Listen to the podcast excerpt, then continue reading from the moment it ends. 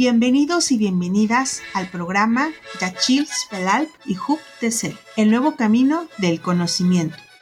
Este episodio forma parte del programa de formación para colectivos productivos de las comunidades indígenas celtales de la zona selva del estado de Chiapas. Una colaboración entre Ishim AC, el Nodo de Innovación Empresarial de Lidit Ibero Puebla, Fundación ADO y Fundación Volkswagen. Con este programa buscamos contribuir al desarrollo de capacidades comunitarias desde sus propios valores para que generen alternativas de autogestión y vida digna, mediante la formación en la modalidad de microlearning.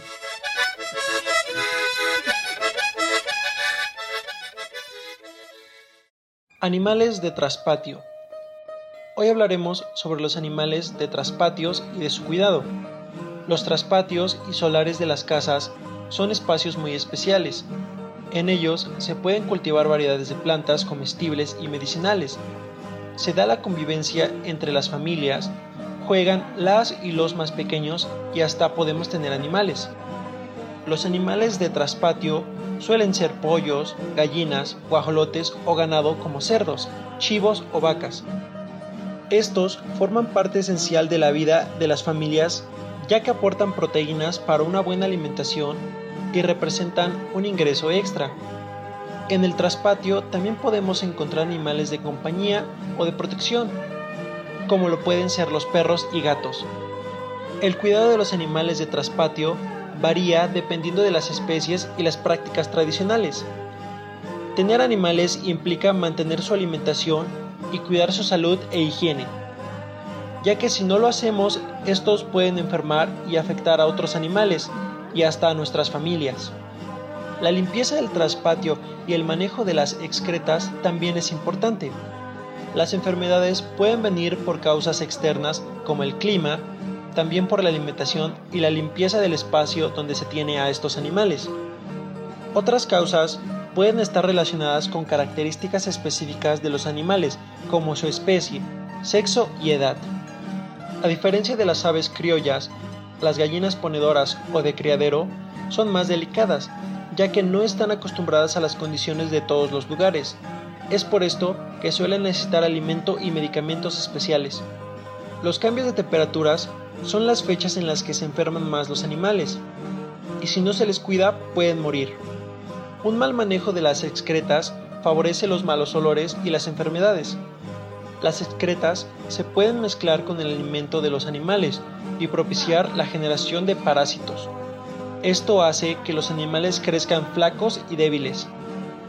Las enfermedades también pueden ser intoxicaciones por consumir restos de pesticidas provenientes de frascos que quedaron tirados. Tener animales de traspatio representa una inversión de dinero para comprarlos, cuidarlos y alimentarlos. Cuando estos se mueren por enfermedades preveniles, las familias pierden dinero o más aún alimentos nutritivos que después tendrán que comprar si pueden. Para prevenir enfermedades en los animales de traspatio es importante que mantengamos limpio y cómodo el lugar en donde van a estar, con un techito donde se puedan refugiar en temporada de fríos o cuando llueve. Las excretas se pueden juntar para producir abono para las plantas. Si tenemos o compramos animales de criadero, es importante informarse sobre sus cuidados y la mejor alimentación. Existen vacunas para los distintos animales que previenen ciertas enfermedades. Desde la etnoveterinaria existen muchos remedios para las enfermedades de los animales, así como la medicina tradicional ofrece remedios para las enfermedades de las personas. Recuperar y conservar esos conocimientos ayuda a cuidar de una mejor manera a los animales sin tener que gastar en medicamentos patentados. Recuerda, los animales de traspatio son una alternativa para una mejor vida, pero requieren cuidados al igual que las personas.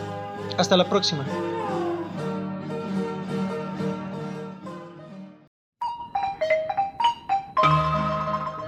Agradecemos tu tiempo y atención. Escúchanos en nuestro próximo episodio. Otra economía es posible.